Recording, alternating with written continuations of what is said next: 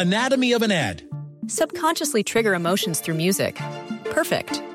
Define an opportunity. Imagine talking to millions of people across the U.S. like I am now. Identify a problem. Creating an audio ad is time consuming. Offer a solution. Utilize cutting edge AI. Imagine creating all that in under 30 seconds. Well, we did to create this ad. To learn more about AI in the audio industry, download the white paper from audiostack.ai. Ciudadanos Informados, informando.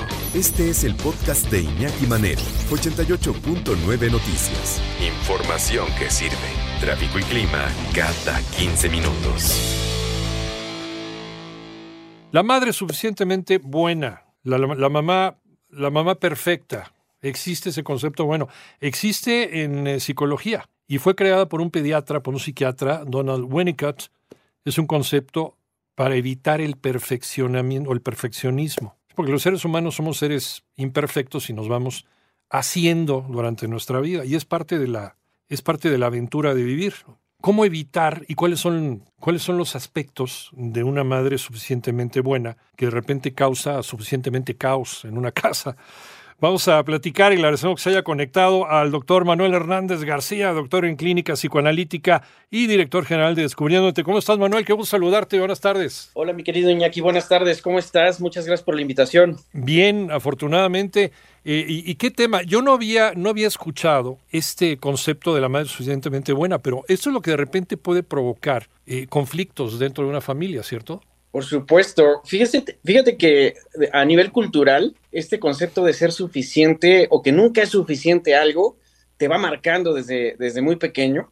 Piensa, por ejemplo, cuando te sacabas un 8 y tus papás te decían, este, pues esto 8 estuvo bastante bien, pero si le hubieras echado un poquito más de ganas, hubieras sacado un 10. Ah, sí. Y entonces es como esa sensación de decir, no fue suficiente, hay que dar más, hay que ir por más. Y entonces ahora trasládalo a la función materna, donde la mujer pues siempre ha sido cuestionada, juzgada socialmente en muchos sentidos, Sí. ¿no? Y particularmente aquellas que pasan muchas horas fuera de casa porque trabajan, porque se esmeran por apoyar a la economía en el hogar, o incluso son el sostén en la economía del hogar, Sí. pues para ellas se les vienen unas culpas pues enormes, no solo por la ausencia, no solo por este no pasar mucho tiempo de convivencia con los hijos y sentarse a hacer con ellos las tareas, sino también yo lo diría desde otro lugar. Sabemos que los pequeños son tremendos y entonces a veces te pueden llevar hasta el límite, Sí. este, cuando pues no obedecen a la primera, no hacen caso, se ponen este, retadores o groseros, no se diga si son adolescentes, y entonces pues eso lleva al punto de, de desquicie y a muchas mujeres, pues igual a los hombres también por supuesto, les eh, llega a un punto donde castigan, gritan, les dicen cosas feas a los chavos y todavía algunos pues llegan a, a dar alguna nalgada o algo por el estilo para corregir Ajá. y esto les con una doble culpa. Sí, incluso hasta, hasta con los hijos mayores, ¿no? Son los que a veces en las familias, si son familias numerosas, eh, llevan la peor parte, porque la hija tiene que ser perfecta. El hijo mayor, si es que hay hijo mayor, tiene que ser perfecto, tiene que ser el ejemplo de todos sus hermanos. Entonces, estos dos cuates van, eh, van cargando con, con una serie de culpas que repercuten en el resto de su vida. Porque papá, porque mamá, en este caso la mamá perfecta, les dice que tiene que ser, tiene que ser perfectos, tiene que ser el ejemplo, tienes que ser mejor de lo que yo nunca fui, ¿no? Que también es otra de las cosas que nos dicen papá o mamá. La madre es suficientemente buena. Eh, es que sí, sí, porque se fuerza, ¿no? A la mujer a ser la mejor madre, la mejor esposa, la mejor amante, la mejor cocinera, la mejor amiga, la más amorosa, la más cercana, eh, la que cuida, la que atiende, pero también la mejor en la oficina. Esto no hay quien lo aguante, este Manuel. Sí, mira, yo, yo lo que le diría a las mamás que nos están escuchando es que de pronto a veces uno dice, pues sí, una madre puede fallar, una madre se puede equivocar o puede fracasar en algún sentido en el ejercicio de su función. Sin embargo, pues finalmente ellas tienen una, una intuición y un sexto sentido que las conecta perfectamente con sus hijos al punto que les ayuda a identificar de manera rápida, oportuna, cuáles son las necesidades de, su bebé, de su niño, de su hijo adolescente, no importa la edad. El asunto es que eh, no tienen que ser sobresalientes para que su hijo se desarrolle de, de manera exitosa. Y bajo esa premisa, yo les diría algo, no podemos perder de vista un punto crucial en el desarrollo. Y ese punto crucial tiene que ver con eh, la adaptación a la realidad. un bebé pequeñito está esperando que todas sus necesidades sean cubiertas y satisfechas. Pero conforme este bebé empieza a crecer, este bebé tiene que empezar a ser quien se adapte a la realidad a través de adaptarse a horarios, a tiempos, a respuestas y reacciones. Esto le va a dar tolerancia a la frustración eh, de una manera constructiva. Entonces, cuando una mamá de pronto le falla a su hijo porque no entiende cómo atender alguna necesidad, cómo manejar alguna situación de salud a nivel físico, a nivel emocional o incluso alguna situación académica, no es que eso la convierta en una mala madre. No. Eso la convierte en, un ser humano normal y fallarle le permitirá al niño no idealizar tanto a su madre. En este caso eso se vuelve importante porque si lo relaciono con la adolescencia, uno de los duelos de la adolescencia es que se caen los padres de ese pedestal porque los padres estaban idealizados. Y si desde antes la mamá ha permitido que las fallas eh, le ayuden al niño a tener juicio de realidad y adaptarse a eso y entender que su madre no es perfecta, le está dando un punto de salud mental importantísimo para su desarrollo. Ese no es, Manuel, un, un mal que tenemos muchos mexicanos y muchos latinoamericanos, el, poner a mamá en este pedestal. Y el momento en que mamá de repente pues, se muestra como lo que es un ser humano, un ser humano que se puede equivocar y que lo puede hacer muchas veces y que todos nos equivocamos pues, para aprender y para crecer, de repente nos, nos viene un, proceso de insatisfacción ¿no? por, por la vida que hemos llevado, el comprobar que mamá se nos cayó de ese pedestal porque es un ser humano. Eh, eh, es, esa, esa demostración de humanidad debería ser a edades mucho más tempranas, Manuel.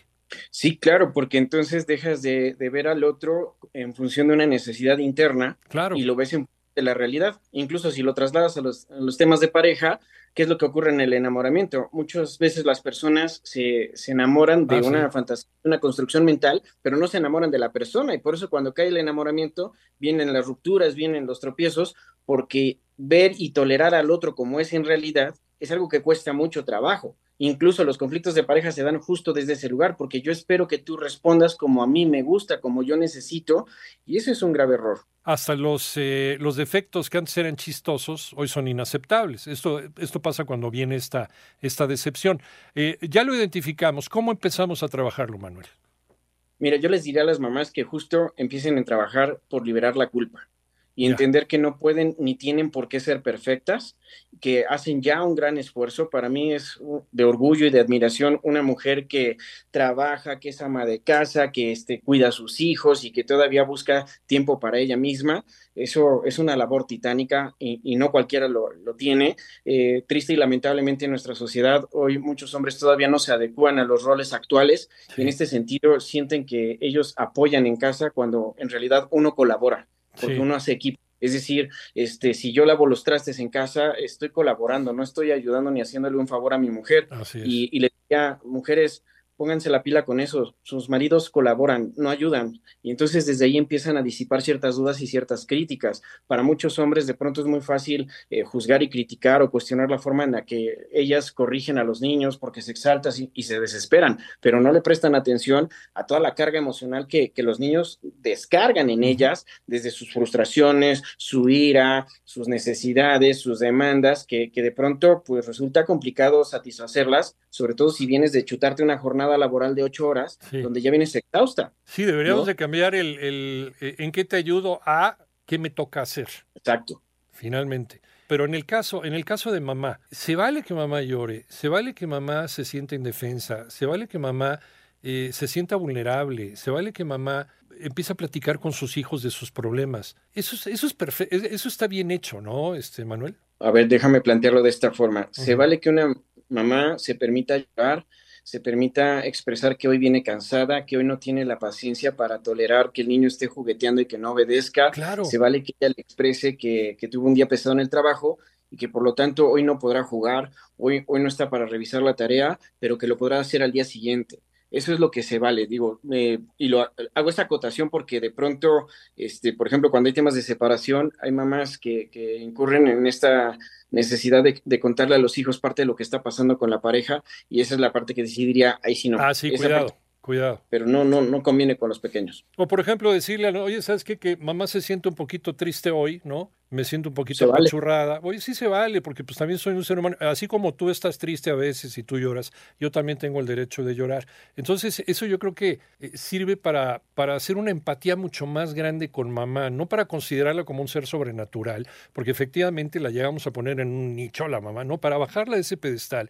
Es un ser igual que nosotros, con eh, las mismas necesidades de afecto de cariño y de atención que nosotros.